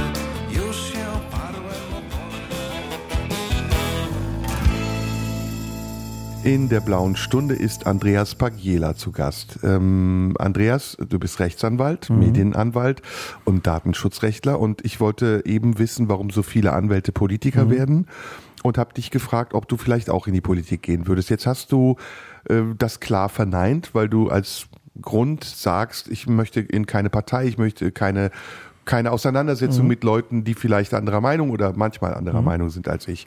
Aber du hast ja eine politische Haltung. Wir haben jetzt in den letzten drei Jahren erlebt, wie der Staat an seine Grenzen kommt. Also wie zum Beispiel auch Fragen nach äh, Grundrechten besprochen werden, wie Menschen sich darauf berufen, diese Grundrechte zu haben und wie der Staat damit umgeht, dass sich Verhältnisse ändern und er sich diesen veränderten Verhältnissen anpassen muss, ohne über das Mandat der Mhm. Politik hinwegzugehen, das ihm ja die Wähler gegeben haben, mit dieser Verantwortung auch äh, bewusst umzugehen und vielleicht sogar irgendwann im Falle eines Falles sich rückzuversichern und zu sagen, haben wir für das, was wir gerade tun, eigentlich noch das Mandat? Ähm, ich beziehe das gerade auf Corona. Wie oft hast du während Corona gedacht, ah, da fahren wir aber gerade gegen die Wand. Das ist so nicht machbar. Also ich habe sehr, sehr viel beraten während Corona. Das kannst du dir vorstellen. Es war unglaublich viel los. Äh, diese ganzen Fragen, die sich gestellt haben, die es ja vorher alle gar nicht gab. Ja, Welche also, Fragen zum Beispiel? Also natürlich einmal ganz simpel angefangen, was machen wir mit Urlaubsreisen oder mit Terminen oder Veranstaltungen, vielleicht am besten, ne, die abgesagt werden. Wer bezahlt das eigentlich? Bezahlt es überhaupt irgendjemand? Ja. Dann natürlich endlos viele Arbeitsrechtsprobleme, die sich aufstellen. Was ist jetzt mit Kurzarbeit? Äh, Was ist mit ja, Arbeitsverträgen und so weiter? Konntest du auf die Fragen antworten? Ja, also ich konnte viele Fragen. Man musste sich wirklich nochmal reindenken und, und äh, einlesen in einige Kontexte, aber ich glaube, ich konnte viele beantworten. Gab es Gesetze, die dafür gegriffen haben? Also Ja. nehmen wir mal das Beispiel, ein konkretes Beispiel in meinem Fall. Wir haben eine Tour gehabt, die uns bevorstand und am 6. März 2020 wurde diese Tour abgesagt. Ja. Insgesamt waren, ich glaube, 30.000 Tickets bereits verkauft. Und die liefen zum größten Teil über Ticketanbieter wie Eventim. Jetzt ist der Gesetzgeber gekommen und hat gesagt, und das war kein bestehendes Gesetz, sondern das war eine Regelung, ähm, der Ticketverkäufer darf die Gelder behalten, also die eingenommenen Gelder. Und er darf sie dann auszahlen, wenn die Gegenleistung erbracht wurde, die ja erstmal nicht erbracht werden Ja. konnte, weil der Staat, der Gesetzgeber mir verboten hat Ja. zu spielen. Ist das okay? Also, dass man dem Vermittler der schon das Geld hat, einen zinslosen Kredit gewährt und dem Produzenten, der eigentlich das Geld bekommen müsste, sagt, du musst jetzt so lange warten, bis wir dich wieder spielen lassen?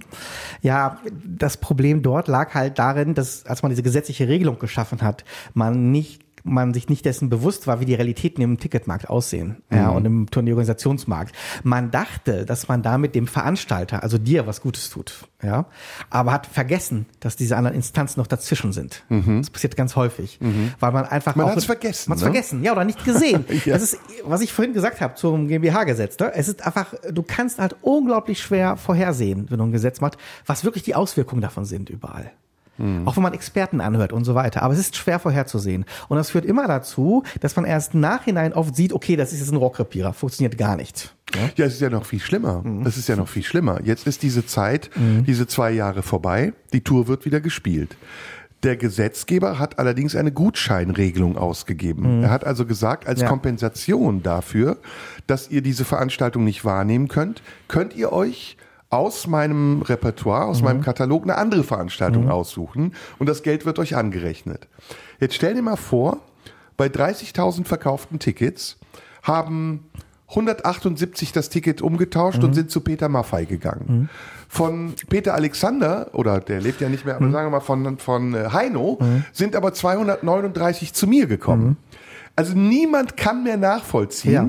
Welches Ticket wo, wann, für wen eingetauscht wurde und am Ende, welche Summe bei dem übrig bleibt, der diese Tickets ursprünglich eigentlich verkauft hat. Der Einzige, der davon profitiert, ist der Ticketanbieter. Weil der hat die Gelder und schiebt die Tickets hin und Ja. her. Ist das, also muss da nicht ein Kartellamt oder sowas kommen und sagen, hallo, das ist unlauter? Ja, ich kann nur nicken. Ich kann nur nicken. Jetzt bist du echt ein Anwalt gerade, ne? Ja, aber ich, das, das Problem ist tatsächlich, dass ich einfach weiß, jetzt ohne eine Bresche für die Politik zu. Das Event-Team dich so richtig hart dran kriegen kann. ich sehe so in deinem Kopf so, oh, Klage, Event-Team, der Pagiela, der wird fertig gemacht. Ja, aber du, das sind natürlich wirklich Gefahren, ne? Ja. Weil wir reden hier über Leute, die mächtig sind. Ja, aber es ist, es ist ganz klar, weil das Problem liegt wirklich in der Vertragsgestaltung. Ja, man hat sich gesagt, wir wollen den schützen, der veranstaltet und dachte wahrscheinlich naiv so im Bundestag, das ist ja einer, der hat ein kleines Theater, bei dem kaufe ich ein Ticket. So, und dann, naja, dann zwei Jahre später, da wird es halt was aus seinem Theaterprogramm sein, das kommt dem ja zugute, der dieses kleine, schöne Kabaretttheater hat. Ja, hat aber eben nicht gesehen, dass der Markt ganz anders funktioniert. So. Können wir jetzt einen Schritt weitergehen auf eine andere Metaebene Ja. ähm, und mal überlegen, könnte Eventim uns wirklich Ärger machen wegen so einer Aussage? Jetzt? Nee, wir haben jetzt nichts Böses gesagt. Ich habe ja jetzt Dinge gesagt, zum Beispiel, die haben das Geld behalten. Ich habe das jetzt ins Blaue nee, hinein äh, gesagt. Okay, ich weiß wenn noch nicht, stimmt. ob Die Frage ist ja, ob es stimmt. Was ist, wenn es ne? nicht stimmt? Wenn es nicht stimmt, könnten Sie natürlich eine Unterlassungserklärung fordern. Also sozusagen, dass wir jetzt ein, öffentlich erklären, dass es so nicht stimmt, dass wir eine Falschbehauptung getätigt Wenn haben. ich jetzt sagen würde, das war Satire, Dann wäre es in Ordnung. Aber da müsste es als Satire erkennbar war Satire. sein. Also es ich, war für auf mich jeden war es Fall- auch erkennbar Satire. Ich klar. habe ja den Namen erstmal nicht genannt, Mhm. sondern wir haben ihn ja nur in einem anderen Zusammenhang genannt. Ich habe ja vorher über Ticketanbieter gesprochen. Das heißt, da müsste ein bestimmter Ticketanbieter, dessen Namen wir jetzt nicht Ja. Mhm. nennen, nochmal denken, ich hätte über ihn gesprochen. In der Folge dessen habe ich gesagt, du redest nicht gerne drüber, weil du Mhm. befürchtest, dass, und dann habe ich den Namen genannt, Eventim etwas dagegen tun könnte. Ist das belangbar? Kompliziert, oder? Ja, kompliziert, aber nicht wirklich. Ja, man fragt sich bei solchen Sachen letztlich immer, okay, was würde ein objektiver Zuschauer, eine objektive, neutrale Zuschauerin denken? Würde sie daraus einen negativen Gehalt absehen oder würde sie es als Satire sehen? Und daran würde man sich orientieren. Das ist auch der Tipp, den ich immer gebe. Ne? Frag dich immer, was würde ein neutraler Dritter sehen? Würde er dies, würde sie das als Beleidigung empfinden oder nicht? Und wenn man dann sagt, na ehrlicherweise vielleicht schon, dann ist es eher. Ja. Jetzt kommt ein geiles Thema und wir haben auch noch genug Zeit. So, jetzt, mein Lieber, habe ich ein super Thema. Also pass auf.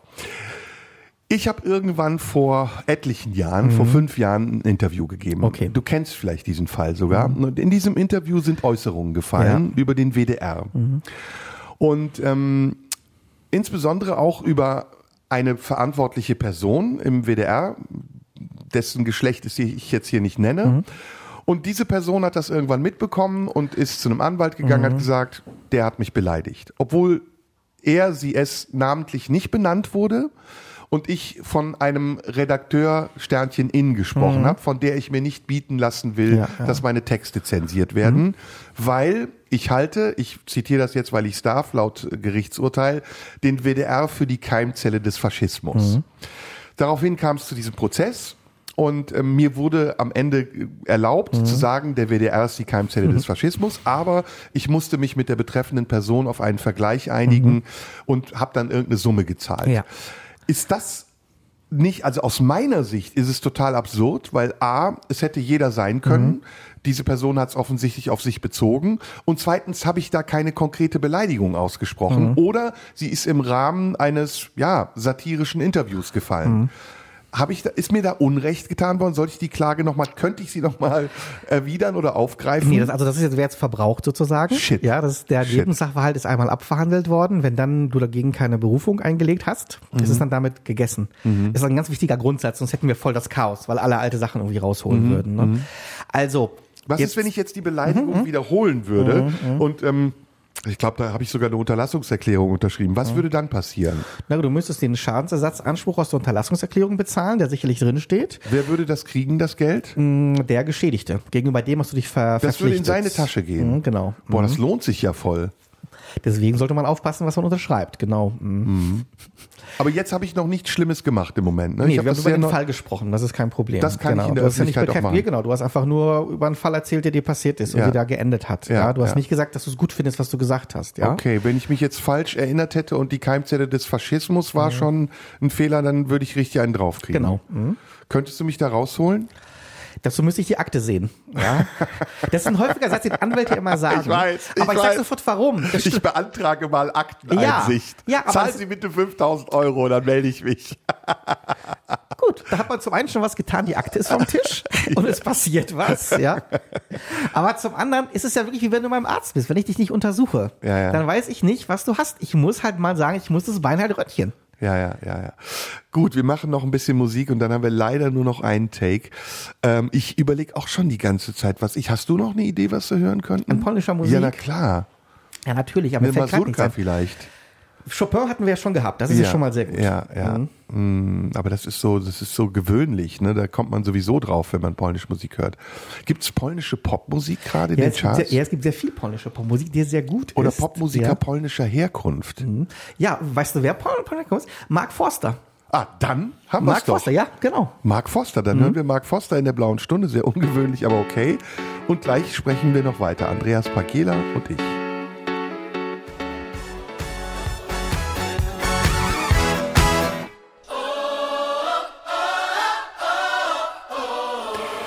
Blaue Stunde, aufregend, spannend, ähm, intensiv mit Andreas Pagela. Ich wusste das. Wir haben uns ja oft unterhalten und ich habe dir auch oft gesagt, du musst mal in die blaue Stunde kommen. Jetzt bin ich bei dir äh, in der blauen Stunde. Mm, Ich überlege gerade, wie wir einen Bogen finden können vom Anfang zum Ende. Macht dir dein Job Spaß? Selbstverständlich. Und zwar, ich sag sofort warum, weil er viele Aspekte hat. Ja, ne? ähm, er ist anders, als man ihn sich vorstellt, wenn man es studiert. Ja, äh, du hast dadurch eine große Freiheit, auch zu wählen, was du machst, welchem Bereich. Ne? Wie jeder Job hat er auch Sachen, die einem nicht Spaß machen. Das ist, ist ganz klar. Was macht ne? nicht Spaß? Diese Genau, nicht Spaß. Schreibkram. Must, ja, dass es eben viel mit Verwaltung zu tun hat, ja, mit Notieren von Fristen, mit einem sorgfältigen Nachhalten von Fristen, mit Vorausdenken. Also wir müssen viel sagen, wenn eine Frist abläuft in einer Woche, dann muss ich jetzt schon drüber nachdenken, spätestens, damit wir Informationen einholen oder sonst was. Ne? Also das ist deswegen so wichtig, weil du Prozesse eben auch verlieren kannst, nur wegen zu spät eingereichten Sachen. Ne? Das ist eine gute, interessante Kurve gerade, die wir noch kriegen können. Theoretisch kannst du ja eigentlich jedem Ärger machen. Ich weiß, du fährst in Urlaub, ähm, ich beantrage einen Mahnbescheid. Der Pagela ist sechs Wochen auf Honolulu, du antwortest Ja. nicht. So, dann kommt der Vollstreckungsbescheid, du bist immer noch auf Honolulu, kriegst nichts mit. Und dann Haftbefehl. Ja, na gut. Ne? Ich könnte dann natürlich nachweisen, dass ich nicht da war und deswegen wieder Einsetzung in den vorherigen Stand verlangen. Wäre ja? aber eine Menge Aufwand und Ärger. Wäre eine riesige Menge Aufwand und Ärger, genau. Ich könnte natürlich hoffen, dass es keinen Haftbefehl gibt, dass äh, das nicht so eine große Forderung war. Aber das könnte man machen. Ne? Aber Moment, die Forderung, ich könnte doch einfach erstmal behaupten, Mahnbescheid genau. interessiert kannst du so ausfüllen, genau. Ne? Da kann drin stehen 100.000 Euro für diverse Genau. Dienstleistungen. Aber, aber, aber, na, wenn das jetzt so wäre, dass es dafür gar keine Grundlage gibt, ne, könnte ich dich natürlich dann wiederum anzeigen wegen Betruges. Wenn du klug bist. Wenn ich klug bin. Ja. Klar. Aber erstmal hätte ich dir eine Menge Ärger gemacht. Ja, allerdings. Das heißt, das deutsche Rechtssystem ist nicht dafür ausgelegt, zu verhindern, dass Leute persönliche Fäden über diese Art austragen, über diesen Weg. Äh, Naja, ich würde, es hängt ab, würde ich sagen. Ja, ähm, du brauchst für persönliche Fäden und Konflikte Zeit und Energie. Ja. Und jetzt muss man immer, immer überlegen, wie viel Kraft, Energie und Zeit und Geld stecke ich irgendwo rein. Ja, frag das mal Bushido und Arafat. Ja, Also, also, also klar, wenn ich Leute habe natürlich, ne, die die Energie haben und seit dann kann ich das missbrauchen, wie jedes System auch. Ne? Aber ich muss auch davor warnen, so leicht ist das dann tatsächlich nicht, weil wenn du wirklich mal vor so einem Richter sitzt, einer Richterin, ja, und die Richterin sieht sich so die Akte an und sieht sofort, dass es eine persönliche Fehde oder sowas ist, dann wird's auch ungemütlich. Also ich habe genug Sachen auch erlebt, wo dann die Gegenseite so ganz euphorisch sagt, das ist mir passiert, das ist mir passiert, das ist mir passiert. Und das Gericht gibt schaut das, Fragen drüber, ja. gibt es diese, na, sagen wir mal so, es ist ja ein, ein, ähm, eine Behauptung im Umlauf, dass die Berliner Gerichte besonders lasch sind. Ähm, jetzt kommen wir so in einen Bereich, da müssen wir ein bisschen aufpassen, dass es nicht zu ausländerfeindlich klingt. Aber nutzen das bestimmte Gruppen auch aus? Dass Ja, die sagen, klar. pff, ey, wir können machen, was wir wollen, die kriegen uns sowieso nicht dran? Natürlich. Also das würde ich ganz klar sagen. Ja, Also gerade in Berlin hört man das ja oft, dass denen gelinde gesagt, das am Arsch vorbeigeht. Irgendwelche Clans, Banden, die sagen, ey, Polizei, haha, lachen wir drüber. Gerichte, das dauert Ewigkeiten. Ich meine, es ist natürlich in sich wirklich komplex, die Frage, ja. Weil natürlich kann ich jedes System auch eine Zeit lang überlisten, ja. Einfach deswegen, weil wenn du weißt, was für ein enormer Aufwand es ist, ein Strafverfahren als Staatsanwalt zu führen, Beweise zu sammeln, die Klageschrift zu schreiben, also die Anklageschrift, dann, dann weißt du auch, dass Justiz per se etwas schwerfällig ist, weil sie es sein muss, nur weil sie dann gerecht sein kann. Kann ich eine Anwaltszulassung fälschen? was? Wie leicht ist das, eine Das Anwaltszulassung wäre zu schwierig, weil du bekommen? stehst in so einem Register drin. Genau, du stehst in einem Register Aber drin. was muss man einreichen, um in dieses Register zu kommen? Äh, du musst einreichen vom Staatsexamen und deine Verläufe von den Examen, ja. Und die, äh, das, äh, die Anwaltskammer holt sich dann die Originalakten nochmal beim Gericht. Ach so, weil ich habe gehört, es gibt einige gefälschte Anwälte im Umlauf, gerade aus dieser Szene. Okay, ist mir tatsächlich nicht bekannt. Es ist, also ich kann mir eine Visitenkarte drucken. Ne? Und behaupten, du bist Anwalt. Kann ich machen, aber es ist strafbar, weil das ist einer der Berufe, die sind geschützt, so wie ähm, Schauspieler. Arzt. Schauspieler, Nein, Schauspieler. nein, Schauspieler Ich weiß sind mal. geschützt. Kann jeder sagen. Aber Arzt darfst du auch nicht behalten, be behaupten Physiotherapeut nicht, etc. pp. Bei Anwälten ist es genauso. Also was ich damit sagen will, mit Mhm. diesem ganzen Themenkomplex, ähm, mittlerweile wir haben eben über Corona gesprochen. Ich wollte eigentlich mit dir auch noch über den Ukraine-Krieg sprechen, aber das ist jetzt zu umfangreich. Merkt man ja tatsächlich, dass unser unsere Gesetzgebung oft an ihre eigenen Grenzen Ja. stößt. Nicht nur unsere übrigens, ne? Das ist Gesetzgebung generell, per Ja. se. Ja. Welche Möglichkeiten gibt's dann, außer das Gesetz, äh, so wie jetzt zum Beispiel auch während Corona, anzupassen Mhm. oder zu ändern? Ja, das ist jetzt eine sehr philosophische Frage, wirklich. Ja, die kann man sie. Ja, äh, ganz einfach, weil das ist sehr eng wiederum mit der Demokratie verbunden. Ja, Gesetze sind ein Spiegel der Gesellschaft. Das, wie wir Gesetze machen, hat sich über Jahre hinaus entwickelt ja, und wird in vielen Ländern auch so mehr oder weniger ähnlich praktiziert, weil man sich in der Staatsrechtslehre, ist eine eigene Wissenschaft, einig ist, dass das der beste aller schlechten Wege ist, wenn man so will. Und das ist dann wieder eine Überleitung zu einem ganz aktuellen Thema. Ist es, äh, sind die Aktionen der letzten Generation, sind die strafrechtlich belangbar? Ist das Mhm. Ja, Nötigung? klar, natürlich ist es eindeutig. Oder ist das Gesetz gerade überfordert? Nee, ist es nicht. Das, man muss auch kein Gesetz dafür schaffen. Das sind ja ganz klare Tatbestände. Das heißt, dieses Heidelberger oder Heilbronner Urteil, fünf Monate in Knast, ist der Anfang einer Entwicklung, in der diese Straftaten dann auch äh, gesühnt werden. Würde ich genauso sehen. Natürlich werden dann obere Gerichte immer entscheiden, ob das gerechtfertigt ist. Ne, Irgendwann landet es beim BGH, der dann die Benchmark festlegt, was es ist. Aber in die Richtung wird es gehen. Du schaust halt ins Gesetz rein, da steht für eine Nötigung, gibt's die und die Strafe. Wenn ich das als Bande begehe oder in einer Gruppe, wird das immer erhöht und das ist dann das Urteil. Was ist mit dem Vorgehen der Polizei? Ist das Notwehr? Wenn ein Polizist jemanden, also da ist ja auch eine Grauzone. Ist das Körperverletzung? Ist das auch Nötigung? Genau, also das ist ja so, rein juristisch ja, aber das ist ja gerechtfertigt. Das Straftatbestände sind immer, ist der Tatbestand erfüllt. Also Nötigung, ich schleppe dich von der Straße weg, Ja. aber er ist gerechtfertigt durch das Polizei- und Ordnungsrecht. Da steht drin, zur Abwehr von drohender Gefahr für Leib oder Leben oder wichtige Rechtsgüter darf die Polizei nach Abwägung Gewalt anwenden. Okay, jetzt kommen wir wieder in deinen Bereich. Fat Comedy geht auf eine Veranstaltung und schlägt Oliver Pocher ins Gesicht, lässt das filmen und setzt es ins Internet. Was ist das für ein Straftatbestand? Erstmal mutwillige Körperverletzung, das ist erstmal sagt eine man das? Körperverletzung. Ja. Genau. Und Mit Vorsatz, ja, eindeutig. nachgewiesen durch Mhm. das Filmen, was die Tat besonders schwer macht. Genau. Ja, natürlich. Weil ich das Opfer noch bloßstelle. Klar. Ich stelle das Opfer bloß, indem ich meiner Tat auch noch prahle. Kann man wegen mehreren Taten auf einmal verknackt werden? Wird man Pot- immer. Also wird immer zusammengefasst. das? Jetzt wird summiert. Genau. Also man, die Gesamtstrafe verringert sich dann etwas sozusagen. Man bildet immer eine Gesamtstrafe. Das Gericht versucht immer, das ist ja ein einzelner Tatzusammenhang. Mhm. Hingehen, schlagen, beleidigen, Film, veröffentlichen. Und das wird dann zusammengefasst und insgesamt vom Gericht gewürdigt. Wenn ich das Bildmaterial als Dritter Mhm. verwende, erstmal wem gehört das Bildmaterial? Na gut, also es gehört natürlich erstmal dem, der es gefilmt hat. Ja, der hat daran das Urheberrecht. Das ist nicht klar. Aber daraus kommt nicht das Recht, dass ich es veröffentlichen darf. Kann Pocher mich dann verklagen, wenn ich das vervielfältige? Mhm. ja, natürlich, denn das Vervielfältigungsrecht ist ein eigenes Recht. Oder müsste man einholen als eigenes Also Recht. könnte Pocher sagen, ich will nicht, dass diese Bilder in der Öffentlichkeit gezeigt werden. Du auf deinem Mhm. Instagram-Kanal hast es gezeigt, jetzt gibt's Ärger. Genau. Man müsste jetzt ein bisschen abwägen tatsächlich, in welcher Situation das passiert ist, ja, äh, weil dieses, mh, dieses Recht am eigenen Bild ist jetzt wiederum geschützt. Abhängig davon bin ich in der Privatsphäre oder in der Öffentlichkeitssphäre. Also könnte mich auch Fat Comedy verklagen, wenn er es selbst gefilmt hätte. könnte er auch machen. Ja, weil sein sagen, ja, das weil ist sein Material, genau. Das, Das, ja, ja. meine Urheberrechte. Genau, ja, ich ist würde so. also von Pocher und von Fat Comedy Ja, auf den Sack kriegen. genau, mhm. Das wäre gut. Und mich dabei filmen und veröffentlichen. Ja. Dann wäre es dann aber mein Film. Was wäre, wenn in meinem Film der Film von der Ohrfeige im Hintergrund nur zu sehen wäre? Das ist eine sehr häufige Frage, die immer gestellt wird tatsächlich. Dann würde man darauf, man müsste dann sich fragen, ist es identifizierbar als Film oder ist es nur Beiwerk, wie ein Bild, was hinten hängt? Was wäre, wenn ich beiden einen Balken übers Gesicht machen würde? Ja, dann würde ich letztlich sagen, ist das nur eine Art, der würde ich machen. Das ist in Ordnung. Oder vielleicht nicht. Also jetzt komme ich ins Schwimmen Ja, tatsächlich. bevor du jetzt wirklich ins Schwimmen kommst. Andreas, boah, es ist Ja. Mhm. wirklich toll, dass wir sprechen konnten. War sehr interessant, aber viel zu kurz. Ja, es ging so schnell vorbei. Es wirklich. geht irre ich schnell dachte, wir vorbei. fangen jetzt erst an, ja.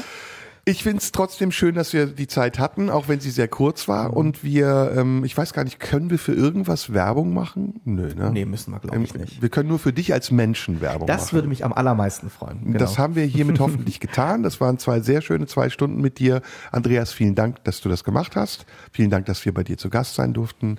Und wir hören uns wieder nächste Woche Sonntag. Das war die blaue Stunde mit Andreas Pagela, Medienanwalt und Datenschutzrechtler. Bis bald. Tschüss. Tschüss. Radio 1. Nur für Erwachsene.